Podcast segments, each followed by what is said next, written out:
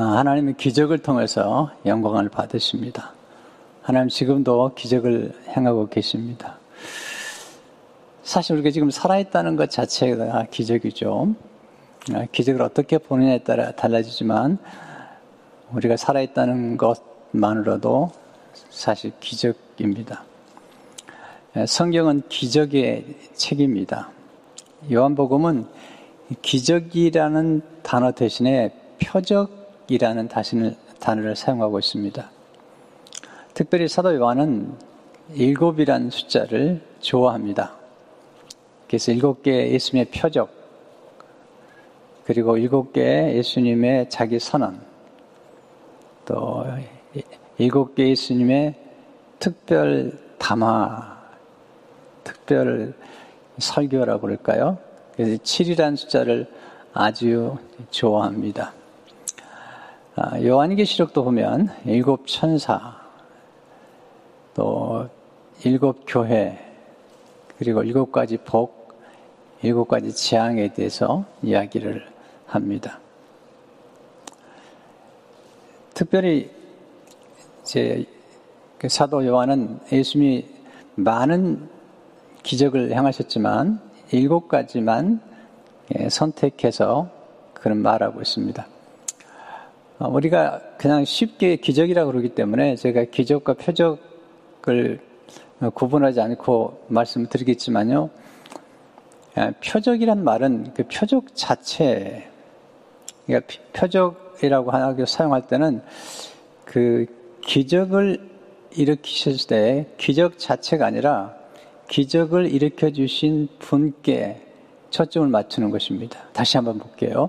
표적은 기적 자체가 아니라 기적을 일으켜 주신 분께 초점을 맞추는 것입니다. 자, 선물을 우리가 받았을 때 선물보다는 선물을 주신 분께 초점을 맞춘다는 것과 똑같은 의미를 가지고 있습니다. 아, 오늘 이제 요한복음에서 첫 번째 표적을 행하실 때 그 표적을 행하신 목적이 나오는데요. 11절에 보시게 되면 예수께서 이 첫 표적을 갈릴리 가나에서 행하여 그의 영광을 나타내심에 그 다음에 단어가 아주 중요합니다. 제자들이 그를 믿으니라. 그러니까 표적의 가장 중요한 목표는 그 표적, 기적을 믿는 것이 아니라 기적을 행하신 예수 그리스도를 믿는 것. 그게 이제 예, 사도 요한이 요한복음 전체에서 예수님을 증거하면서 지금 기적에 초점을 맞추기보다는 예, 기적을 일으키시는 예수님께 초점을 맞추고 있는 것을 보게 됩니다. 물론 뭐 기적 자체를 무시하는 건 아니죠. 왜냐하면 하나님이 기적을 통해서 영광을 받으시기 때문에 또 기적을 통해서 사람들을 이끄시기 때문에 그러나 이제 사도 요한의 마음속에 지금 기적을 증거하는 것이 아니라 이 기적을 일으키시는 예수 그리스도를 믿고 구원을 얻게 하는데 목표가 있는 거죠. 그래서 요한복음 20장 30절, 31절에 보면 요한복음을 기록한 목적이 나오죠. 예수께서 제자들 앞에서 이 책에 기록되지 아니한 다른 표적도 많이 행하셨으나 오직 이것을 기록함은 너희로 예수께서 하나님의 아들 그리스도이심을 믿게 하려 하며 또 너희로 믿고 그 이름을 힘입어 생명, 그 영생이죠. 생명을 얻게 하려 함이니라. 요한복음 기록한 목적은 표적을 드러내는 것이 아니라 이 표적을 통해서 예수 그리스도가 하나님의 아들이시오. 또 그를 믿고 그의 이름을 힘입어 우리가 영생을 얻게 하는데 관심이 있는 것을 보게 됩니다. 아, 기적을 보고도 하나님을 잘 믿지 않고 늘 불평했던 사람들이 이스라엘 민족 아닙니까? 또 예수님께서 기적을 행하셨지만 예수님을 믿지 않고 예수님을 십자가에 못 박은 사람도 우리가 보지 않습니까? 그러니까 정말 우리가 예수 그리스도를 믿는 것 자체가 가장 큰 축복이고요. 또 예수 그리스도를 믿고 영생을 얻는 것이 가장 큰 축복인 것을 보게 됩니다. 자, 그렇다. 그렇지만 지금 기적을 일으키시는 하나님은 위대하실 뿐만 아니라 지금 우리의 삶 가운데서도 기적을 일으키고 계시다는 사실입니다. 오늘 이 가나 혼인잔치의 기적은 우리가 잘 아는 내용이죠. 그러나 잘 살펴보면 이 말씀 속에 담긴 정말 보물들을 많이 발견하게 됩니다. 자, 오늘 가나온인 잔치의 기적의 역사는 어떻게 시작되는 걸까요? 첫째로, 하나님은 모자람을 통해 기적을 창조하십니다. 오늘 본문 1절, 2절을 보시면, 사흘째 되던 날, 갈릴리 가나의 혼례가 있어. 자, 이 말씀에 조금 머물러 보세요. 1장에서 사도 요한이 이튿날이란 말을 세 번이나 사용해요. 자, 이제 요한복 1장과 2장이 원래 장이 원래 구분된 게 아니에요. 그냥 쭉 쓴 건데 나중에 이제 장을 절을 구별한 것 뿐이기 때문에 2장을 읽지만 1장과 연결되어 있는 거죠. 여기 사흘째 되던 날, 그러니까 이틀, 이, 이, 이, 이튿날, 세례 요한이 이튿날, 이튿날 이렇게 세 번이나 쓰다가 이 장에 나오면서 사흘째 되던 날은 무슨 말이냐면 나다나엘을 만나시고 예, 나다나엘을 만나시고 나다나엘에게 놀라운 얘기를 하세요. 내가 지금 놀라는데 내가 너에게 말한다. 하늘이 열리고 하나님의 사자가 인자 위로 오르락 내리락 하는 것을 볼 것이다. 나단에게 말씀하신 거예요. 나단에 너는 지금 내가 한 말을 보고 놀라는데 넌 정말 놀라운 것을 보게 될 것이다. 그 하늘이 열리고 하나님의 사자가 인자 위로 인자는 예수님이잖아요. 오르락 내리락 것을 볼 것이다. 라고 얘기한 다음에 그 다음 날 갈릴리 가나 이 갈릴리 가나는 나다나엘의 고향입니다. 네, 나다나엘의 고향에서 어, 이 가나는 예수님이 성장하셨던 나사렛과는 한 10리 정도밖에 떨어지지 않은 곳이에요.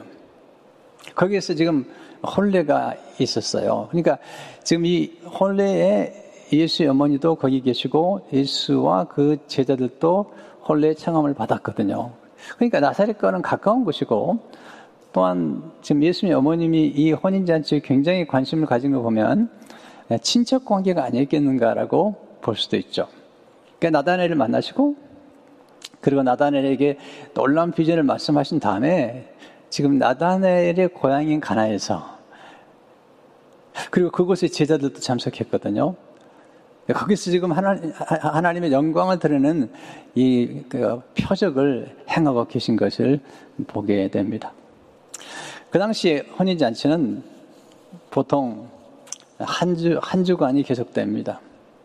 근데 놀라운 사실은 예수님의 첫 번째 표적을 지금 혼인잔치에서 일으켰다는 사실에 또한 주의를 기울여 봐야 됩니다.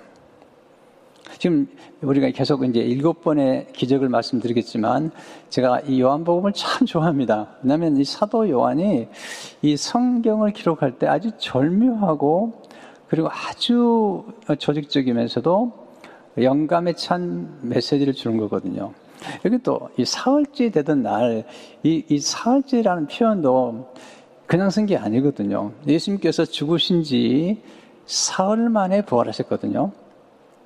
그러니까 지금 어, 떤 의도를 가지고 보이지 않게 지금 하나님 성령의 영감을 받아가지고 지금 세례 요한이 이 글을 쓰면서 마치 예수님이 네, 죽은 지 사흘 만에 부활하시면서 신부된 교회, 우리를 신부로 맞이한 것처럼 예수님이 신랑 되심을 보여주는 이 가나 혼인 잔치의 또 하나의 모습인 거예요. 뿐만 아니라 예수님이 오신 가장 중요한 이유는 뭐냐면 지금 에덴의 회복. 아, 첫 번째 아담이 잃어버린 에덴의 행복. 에덴을 지금 회복하러 오신 거예요.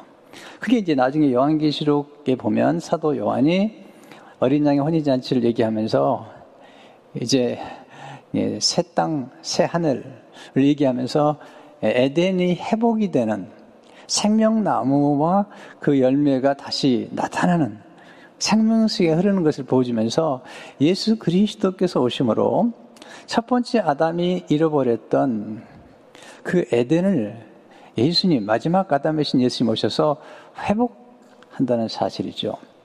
그래서 지금 가나 혼인잔치의 이 사건은 첫 번째 표적이 이렇게 주어진 것은 전혀 우연이 아니라는 것입니다. 예수 그리스도의 영광이 나타나는 그런 것을 보게 됩니다. 문제는 포도주가 떨어진 거죠. 3절을 보시면 포도주가 떨어진지라 예수의 어머니가 예수 이르되 저들에게 포도주가 없다 하니 그 당시에 결혼 잔치는 동네 잔치입니다. 그래서 한 주간 동안 있었는데 제일 중요한 게 포도주죠. 포도주는 기쁨의 상징이고 그리고 결혼식에서 가장 중요한 건데 포도주가 떨어진지라 옛날 개혁 성경은 포도주가 모자란지라 그랬어요. 이 모자라다는 것, 떨어졌다는 것, 이게 참 슬픈 일이거든요. 그런데 이 포도주가 모자라고 떨어졌기 때문에 예수님의 어머니가 예수님께 말씀을 드리고 그리고 기적이 나타나는 것입니다. 이것이 항상 우리가 인생을 보면서 이 역설을, 역설에 대한 관심을 가져야 되죠. 오히려 모자랐기 때문에 예수 그리스도께서 영광을 받으시고 모자랐기 때문에 풍성한 포도주가 그 집에 주어지는 놀라운 역사가 나타나는 것입니다. 우리는 모자라는 걸 힘들어하죠. 여러분, 모자라는 건 참 어려운 것입니다. 가난하다는 것, 먹을 것이 없다는 것, 참 어, 어, 어 려운 것입니다. 제가 어릴 적에 참 가난하게 성장했습니다. 이런 얘기를 잘 안 하지만 이 말씀 묵상하는데 어린 시절이 떠오릅니다. 제 바로 위에 누님이 계신데 어, 지금은 소천하셨어요. 집이 가난해서 어머님이 제 바로 누님을 고아원에 보냈습니다. 보육원이라고 그러나요? 공생원이라고 그러나요? 거, 기서 고아처럼 성장했어요. 엄마가 눈앞에 있는데 엄마가 눈앞에 있는 집에 살지 못하고 공생원에서 사는 겁니다. 거기서 참 감사하게도 그 원장님이 신실한 크리스찬이셨어요. 지금도 기억이 나요. 그 공생원에서 성경 암송대를 했는데 누님이 1등을 하셨어요. 그래서 전, 전국에 있는 공생원들이 연결되어 있는 그 대회에 나가시기도 했어요. 가끔 집에 오셔서 어머니를 보고 하는데 그 누님 참 생각만 해도 눈물겨운 일입니다. 어머님이 그 누님을 참 마음 아파했어요. 나중에 고등학교를 졸업하고 신학교를 나와서 전도사님이 되셨어요. 그래서 제가 누님을 참 아꼈어요. 제 큰 누님이 지금 샌디에고 사시는데 며칠 전에 제 아내하고 통화를 하는데 제 누님이 그러시더래요. 우리 막내 동생 내가 입에서 기도하는데 고생 좀 안 하면 좋겠다. 어릴 적에 제대로 먹지도 못하고 자랐는데 제가요 제대로 먹지도 못하고 자란 걸 누님이 아시는 거예요.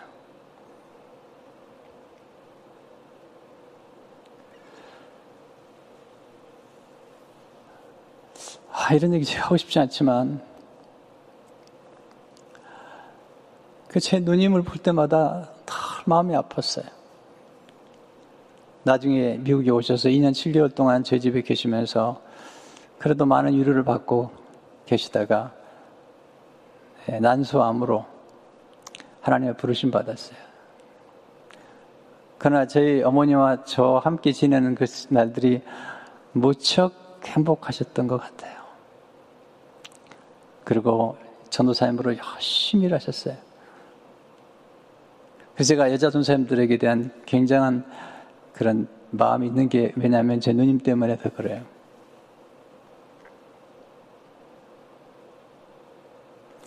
모자라다는 것, 가난하다는 것 참 어려운 것입니다.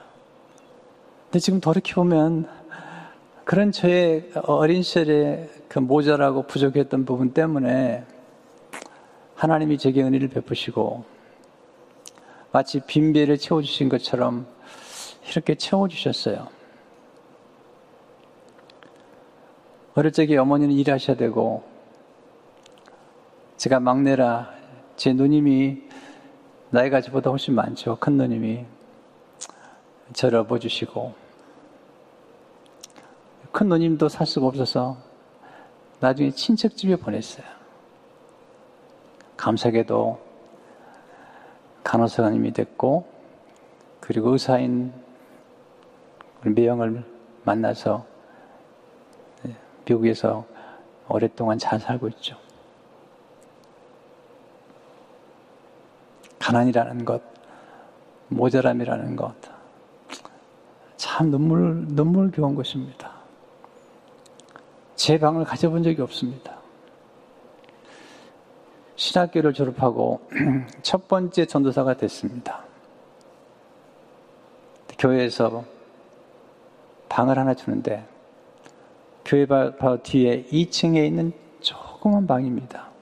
화장실도 없습니다. 부엌도 없습니다. 그냥 딱 눕고 앉으면 그게 조그만 방인데 그 방이 얼마나 좋았는지 몰라요. 왜 처음 가져본 방이기 때문이죠. 그래서 화장실은 공동 화장실 네, 가든지 공동 화장실 가는 게 불편하면 돌아서 교회 화장실도 네, 가면 그것도 수세식이 아니죠 그때만 해도요. 근데 그 모자란 제 인생 가운데 주님이 오셔서 참 놀라운 기적들을 많이 행해 주신 것을 생각할 때 참 가슴 메이는 시간들이 많습니다. 두 번째 기도를 통해서 모자란 문제가 풍성한 기적으로 나타납니다. 3절에 보시면 예수 어머니가 예수 이르되 저들에게 포도주가 없다 하니 예수님의 어머니가 포도주가 없다고 예수님께 나가서 하려는 것입니다. 이 기도입니다. 문제를 알고 문제를 인정해야 됩니다. 어떤 분들은 현실을 몰라요. 현실 감각이 없어요. 그러니까 문제가 뭔지를 모르기 때문에 문제가 기적이 될 수가 없는 거죠. 근데 바로 이 예수의 어머님은 포도주가 떨어진 것을 알았고 포도주가 떨어졌다고 인정했고 예수님께 나가서 포도주가 없다고 말씀을 드린 것입니다. 기도한 것이죠. 마태복음 7장 7절에 보면 구하라 그리하면 너에게 주실 것이요 찾아라 그리하면 찾아낼 것이요 문을 두드리라 그리하면 너에게 열릴 것이니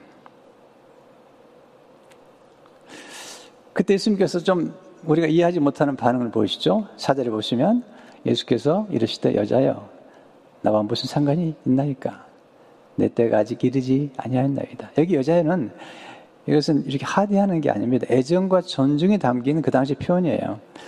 예수님 십자가에 들어가실 때 요한복 19장 26절을 보게 되면 사도 요한에게 어머니를 맡기면서 어머니에게 여자여 보소서 아들이니다. 이것은 그냥 함부로 하대하는 표현이 아니고요. 애정과 존중이 담긴 그런 표현이에요. 근데 이해하기 어려운 것은 말씀하시죠. 어, 나와 무슨 상관이 있습니까? 내 때가 아직 이르지 아니했습니다. 주님께서 이것은 내가 이 문제에 관여하고 싶지 않습니다. 그런 뜻은 아니고요. 문맥으로 보게 되면 네, 예, 어머니 그 일은 제게 맡기세요. 그런데 아직 내 때가 이르지 않았습니다. 예수님 어머니께 때를 말씀하셨는데 어, 지금 예수님 어머니는 이런 생각을 했던 것 같아요. 이제 막 공생애를 시작하잖아요, 예수님께서. 근데 아, 예수님의 어머니 마리아는 예수님이 어떤 분이라는 것을 잉태할 때부터 알았잖아요. 성령으로 잉태한 분이잖아요.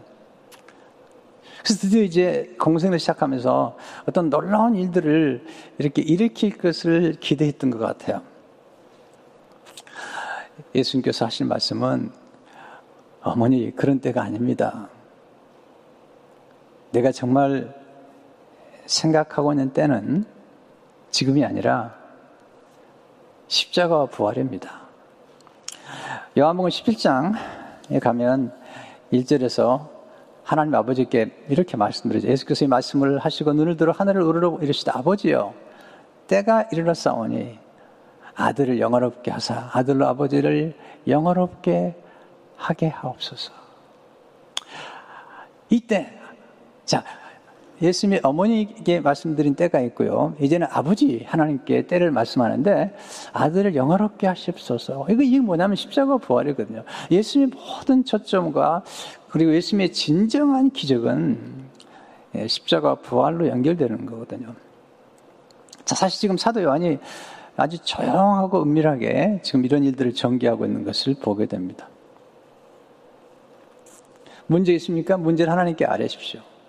예수님 어머니처럼 예수님께 포도주가 떨어졌습니다. 라고 말, 말, 기도를 너무 어렵게 생각하지 마세요. 그 말을 들은 예수 어머님이 한 반응이 좋잖아요. 왜냐하면 그 얘기 듣고 예수님께서 포도주를 네, 만들어 주실 것을 알았던 것 같아요. 그래서 5절에 보면 나오잖아요. 그 어머니가 하인들에게 이르되 너희에게 무슨 말씀 하시든지 그대로 하라 하니라. 네. 하인들에게 종들에게 예수님이 무슨 말씀 하든지 순종하라는 거예요. 자, 우리가 세 번째 배우는 교훈이 있죠. 예수님 우리가 소유하고 있는 것을 통해 기적을 창조하십니다. 여기서 우리가 어떤 문제가 생기면 문제를 해결하는 하나님의 원리를 배워야 됩니다. 많은 원리들이 우리가 배우지만 이 기적을 창조하신 하나님의 역사 가운데 배우는 원리들을 배우는 게 참 중요하죠. 첫째로 예수님은 가까이 있는 사람들을 통해서 문제를 해결해 주신다는 것입니다. 어머니, 네.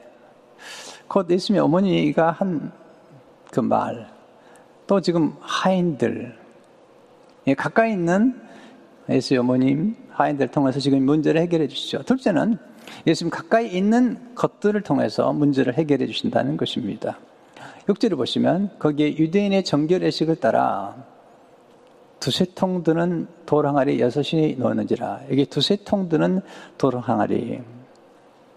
보통 한 통에 40리터 정도 들어간다고 그래요. 그럼 두세 통 들면 한 항아리당 100리터가 들어가는 거예요. 100리터. 감이 잘 안 올 수 있는데요. 네. 하여튼, 마, 많다고 생각하세요. 어떤 분은 20킬로 그러는데, 네, 100리터 정도 들어가는 돌 항아리가 6개가 놓여 있는 거죠. 자, 사도 요한은 이것도 좀 재미있는 표현이지만, 돌, 돌 항아리가 7개가 아니라 6개입니다. 여섯이란 숫자는 어, 인간의 숫자고 또 완전수가 아닙니다. 일곱이란 숫자가 하나님의 숫자예요. 그래서 하나님에 대한 얘기를 할 때 꼭 일곱이라는 숫자를 써요. 일곱이라는 숫자와 이 사도 요한은 굉장히 관심을 갖죠. 그래서 성부 하나님도 일곱이라는 숫자에 속하고요. 성자 예수님, 성령 하나님.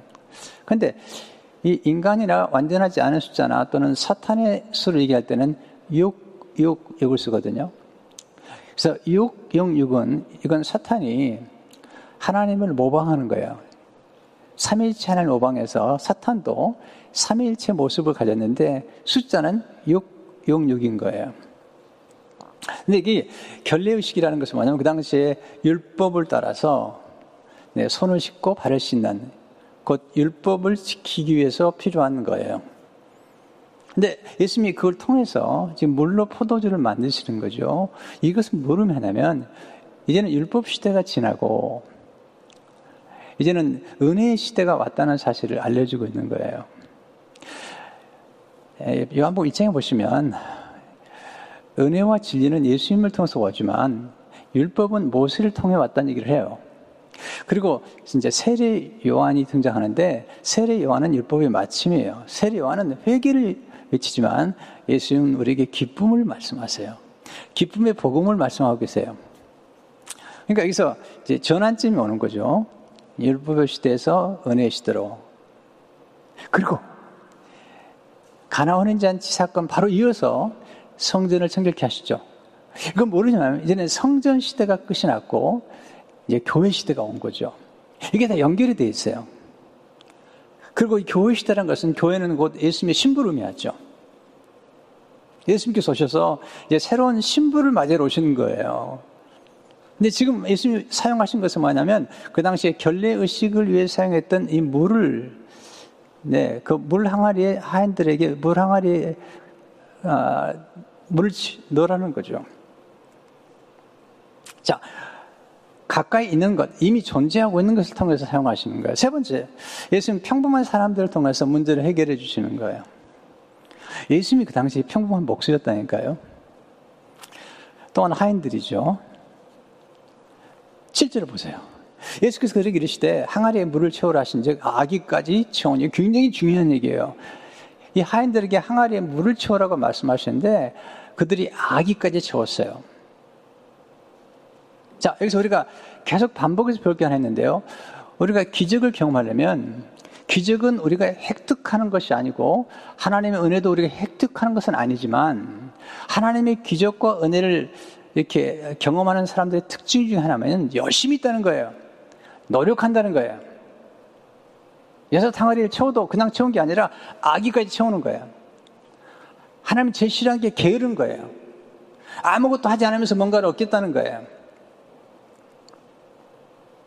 우리가 다음 주에 네, 신하의 아들이 병을 고치는 얘기가 나오는데 거기도 일곱시란 단어가 나올 뿐만 아니라 칠시란 단어가 나올 뿐 아니라 그 왕의 신하가 아들이 병들었으니까 가보남에서 가나까지 네, 한 32km 되는 길을 올라가서 올라가서 만나는 거예요. 네. 중풍병자가 고침을 받을 때 친구들이 중병에 데려가지고 지붕을 뜯는 거예요.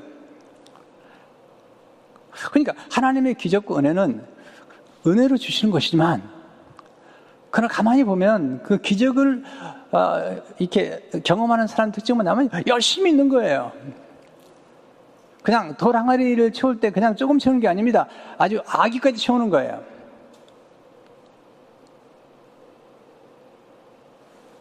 이거 배워야 됩니다.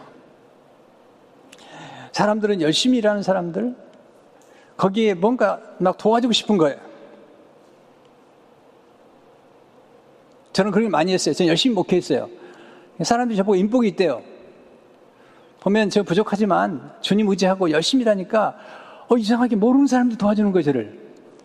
우리 성도뿐만 아니라 모르는 사람들이 저를 보면 도와주려고 그래요. 교회를 건축할 때도 모르는 사람들이 그렇게 많이 도왔어요. 우리 교인이 아닌 분들이, 물론 전혀 모르는 건 아니지만 어느 정도 안다 하더라도 보고 그걸 돕는 거죠. 아, 보니까 열심히 하는 거예요. 기적이죠. 지금 우리 교회가 이렇게 건축된 건 기적이잖아요.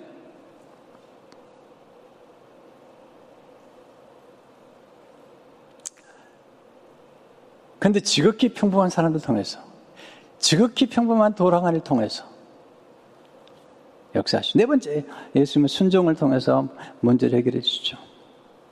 8절을 보세요. 이제는 떠서 연회장에 갖다 주러 하심에 갖다 주었더니 순종할 때는요, 끝까지 순종해야 됩니다. 아, 내가 나중에 어떻게 순종해야 되게 그게 아니라 내가 오늘 순종할 수 있다면 또 순종할 수 있지만 네, 이게 순종이라는 게 하나님의 축복의 원리거든요. 기적의 원리거든요. 아, 내가 다음에 순종할게요. 어, no. 그렇게 하지 마시고요. 내게 오늘 주어진 게 순종할 수 있는 게 무엇인지. 그것도 작은 것에 순종할 뿐만 아니라 끝까지 순종하는 거죠. 모르는 아기까지 채울 뿐만 아니라 연회장에 갖다 주는 거예요. 언제 포도주가 되는지 잘 모르겠지만, 네, 그건 하나님이 하신 일이고요. 우리가 할 일은 하나님 말씀하신 것을 열심히 하는 거예요. 다섯 번째, 예수님은 은밀하게 문제를 해결해 주시는 거예요. 조용하게 문제를 해결해 주는 거 사람들에게 떠들지 않아요. 아무도 몰라요. 나중에 연회장도 몰라요. 구절에 보세요. 연회장은 물로 보된 포도주를 맛보고도 어디서 난지 알지 못하되 불똥은 하인들은 알더라. 왜냐면 떠들잖아요.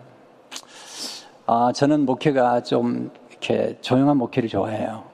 막 떠벌리고 뭐, 한때 그런 실수를 범할 때도 있었지만, 원래 저는 심정 자체가 그렇지 못하는 것 같아요. 그래서 어떤 뭐, 심, 뭐, 이렇게 뭐 도와달라고 부탁하면요. 우리가 도움을 드리되고 부탁하죠. 신문에 내지 말아주세요. 또 이렇게 부탁하죠. 제 이름은 넣지 말아주세요.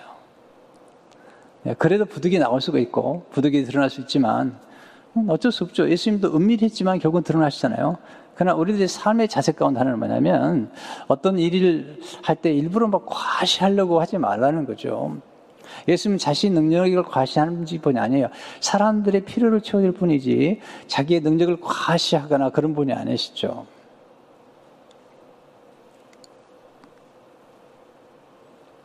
예수님 갈수록 더 좋은 것을 주시는 분이시죠. 9절 10절 보세요.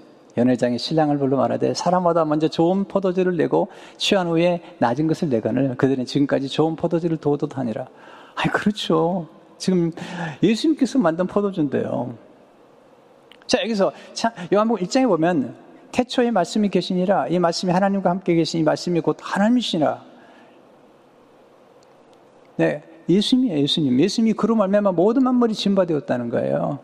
그거 없이는 된 것이 아무것도 없다는 거죠. 그 창조의 하나님.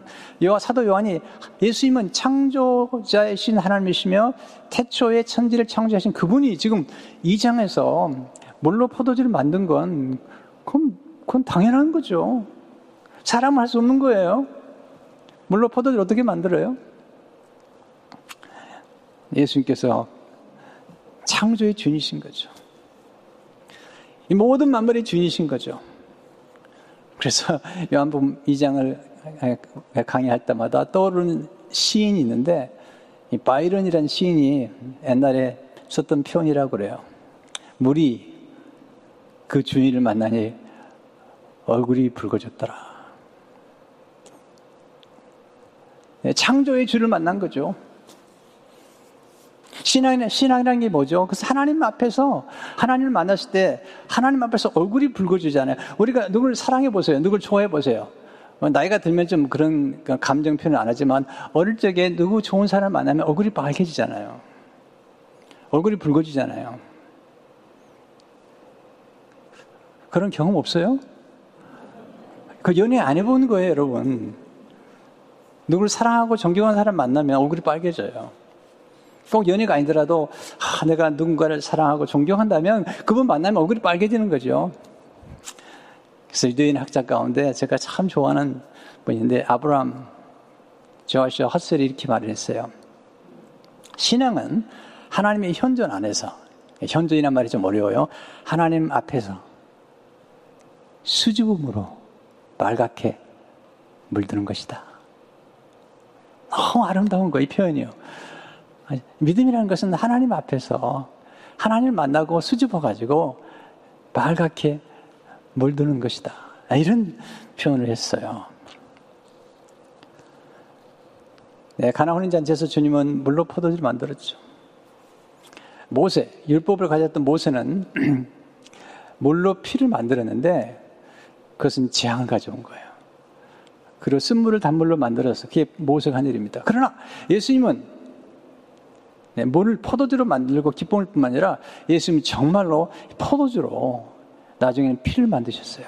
이 피는 모세가 만들었던 지향이 아닙니다. 전 인류를 구원하는 우리에게 진정한 용서와 기쁨을 주는 여러분 포도주가 주는 기쁨이 대단하잖아요. 포도주 좋아하는 분들은 되게 좋아하더라고요. 근데 포도주는 기쁨의 상징이죠. 그래서 이스라엘 백성에게 포도주가 굉장히 중요했습니다. 아, 제가 아, 이번 안식을 동안에 묵상했던 시편의 말씀, 주께서 내 마음에 드신 기쁨은 그들의 곡식과 새 포도주의 풍성함보다 더 아니다. 그러니까 포도주보다도 더 큰 기쁨이 우리에게 있는 거죠. 그 기쁨이 뭘까요? 예수님께서 성만찬을 행하실 때 포도주로 피를 만드시잖아요. 여러분, 피는 우리에게 용서를 줍니다. 우리를 거듭나게 만듭니다. 우리를 하나님의 자녀가 되게 합니다. 우리에게 진정한 신성한 기쁨을 줍니다. 포도주가 기쁨을 줄 수 있습니다. 그러나 포도주보다 더 우리에게 영원한 기쁨을 주는 게 뭐냐면 예수 그리스도께서 물론 포도주를 만드실 뿐만 아니라 포도주로 예수님께서 성만찬에서 아, 예수님의 몸과 살과 피를 주시는데 그 피, 그 피가 우리의 모든 죄를 용서하고 우리의 모든 과거를 없앨 뿐만 아니라 우리에게 영원한 생명을 주고 우리를 거듭나게 하는 놀라운 말씀이잖아요. 놀라운 능력이지 않습니까? 여러분, 용서받은 기쁨이 얼마나 큰 기쁨일까요? 네, 김찬희 장로님 딸이 이번에 결혼을 했어요. 그래서 딸하고 사이가 저를 찾아왔어요. 제가 사무실 나갈 수가 없어서 네, 집으로 오라고 그랬어요. 왜냐하면 제가 그, 그때만 해도 좀 너무 쇠약해가지고 제가 사무실에 나갈 수가 없을 만큼 쇠약했어요. 집에 와서 제가 코치를 해줬습니다. 이제 결혼하면 과거를 다 잊어버려라. 예, 이제는 새로운 출발이니까 과거 얘기하지 마라. 과거를 묻지도 마라. 그래서 신랑과 신부가 되는 것이다. 그게 물어봤어. 인류가 만든 발명품 가운데 가장 위대한 발명품이 뭔지 아느냐? 네, 신랑이 뭐냐고 물어보더라고. 이레이죠. 지우개, 지우개다. 지우개. 컴퓨터에서 가장 놀라운 기능이 뭔지 아느냐? 세이브도 있지만 딜리트, 지우는 것이다. 이제 결혼하면 날마다 과거를 잊어버려라. 그러면 행복한 가정을 이룰 것이다. 예수님 오셔서 놀라운 변화가 나타나는 거죠. 자, 물론 포도주를 만든 것도 큰 기쁨이지만 예수님의 보혈이 우리 안에 들어오면서 우리는 새로운 유전자를 받게 된 거야. 새로운 유전자, 새로운 성품, 새로운, 새로운 인격의 변화, 삶의 가치의 변화가 찾아온 것입니다. 예수님께서 혼인잔치에 포도주를 만들어 주시면서 무슨 생각을 했을까요? 팀 킬러는 그렇게 말합니다. 여왕계시 나오는 어린 양의 혼인잔치를 생각하셨을 것이다. 계시록 19장 9절을 보게 되면 천사가 내게 말하기를 기록하라 어린 양의 혼인잔치에 청함을 받은 자들은 복이 있도다. 가나 혼인잔치에 청함받은 사람들은 복이 있죠. 왜냐하면 예수님이 계셨으니까. 그런데 어린 양의 혼인잔치, 예수님의 혼인잔치에 청함받은 우리는 복을 받, 복을 받. 예, 요한계시록에 일곱 가지 복이 나오는데 그 중에 한 복이 뭐냐면 어린 양의 혼인잔치에 초청받은 곧 예수 그리스도의 신부가 된 우리가 초청받은 거거든요. 그 일을 위해서 예수님께서 십자가 죽으신 거죠. 근데 좀 11절의 말씀이 좀 신비로워요. 제자들이 그를 믿으니라. 아니, 많은 사람이 있었는데 거기에 예수님을 정말 믿는 사람은 제자들밖에 없었다는 거예요. 그 기적을 보고, 물론 종들도 놀랐을 겁니다. 종들도 예수님을 알게 된 거죠. 그러나 사도 요한은 여기다가 제자들이 믿으니라. 거기 혼인잔치에 많은 사람이 있었지만 예수 그리스도를 구주라고 믿는 사람은 많지 않았던 거예요. 자, 기적을 행한다고 다 기적을 보고도 사람 믿는 게 아니에요. 어떨 땐 기적을 보고도 믿지 않아요. 이스라엘 백성처럼. 그러나 우리가 예수 그리스도를 믿게 된 것은 진짜 큰 축복이죠. 진짜 큰 영광이죠. 기적은 계속됩니다. 네. 제가 설교를 좀 잘해야 되겠더라고요. 지난번에 격리에 관한 설교를 하다가 내가 그냥 격리를 당한 느낌을 가졌어요. 그래가지고 병원에 격리돼 있고 집안에 격리돼 있고 그래가지고 그냥 바꿨어 설교를. 기적을 선포해야지 기적이 나타나게. 여러분 기적이 나타날 줄을 믿습니다. 네. 주님은 지금 기적을 베푸고 계시는 거죠 우리 삶 가운데. 성도 여러분 원리를 배우셔야 됩니다. 문제가 있습니까? 문제를 아셔야 됩니다. 자기를 안다는 게 총명이에요 어제 기도마음 설교에서 제가 이게 총명이란 무엇인가? 총이라는 것은 잘 듣는 거예요. 네, 잘 듣는 게 총이에요. 명은 한문의 두 단어예요.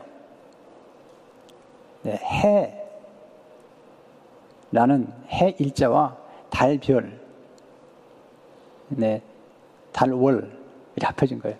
네, 한번 잤어야지. 여기 이동현 장님 한번을 너무 잘하셨기 때문에 제가 한번 잘못 쓰다면 큰일 나요. 네, 명이라는 것은 해와 달처럼 밝은 건데 뭘 밝냐면 밖으로는 다른 사람의 말을 잘 듣는 것 이게 총이에요. 안으로는 자기 자신을 잘 아는 게 명이에요, 명. 이게 총명한 사람의 특징이죠.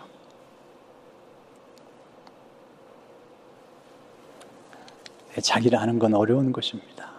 우리는 다 나르시즘에 빠져 있습니다. 우리 스스로가 메시아인 줄 알아요. 대단한 줄 알아요. 아닙니다. 대단하지 않습니다.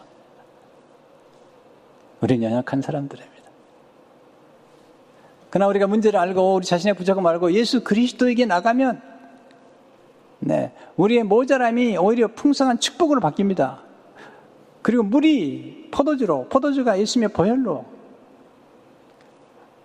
그리고 새로운 시대를 맞이하죠. 율법이 끝나고 이젠 복음의 시대가 우리 삶 가운데 찾아오는 것입니다. 자, 우리 교회가 너무 좋아요. 왜냐하면 우리 교회가 보면 복음적인 교회예요.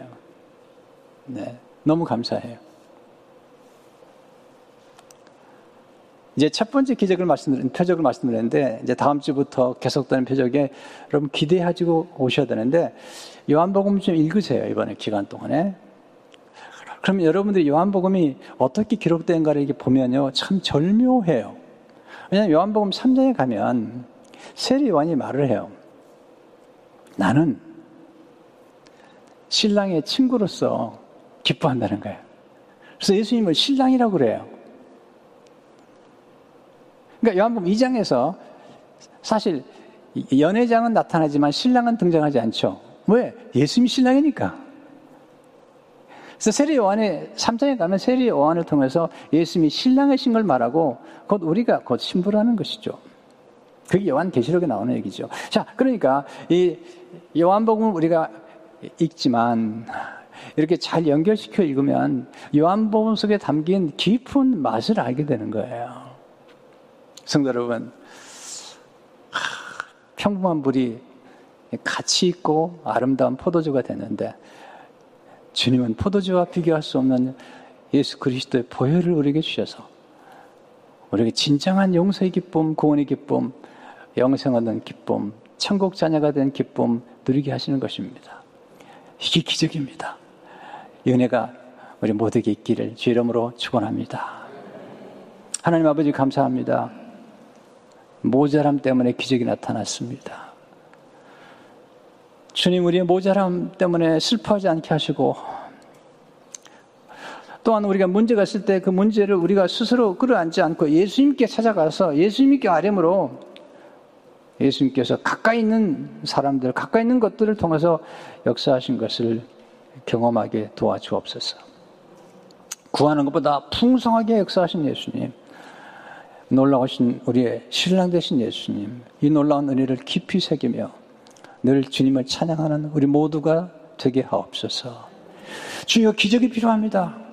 우리 성도들에게 그러나 우리가 기적이 머물지 않게 하시고 기적을 일으켜 주신 예수님을 찬양하고 예수님을 더욱 사랑하도록 축복해 주옵소서.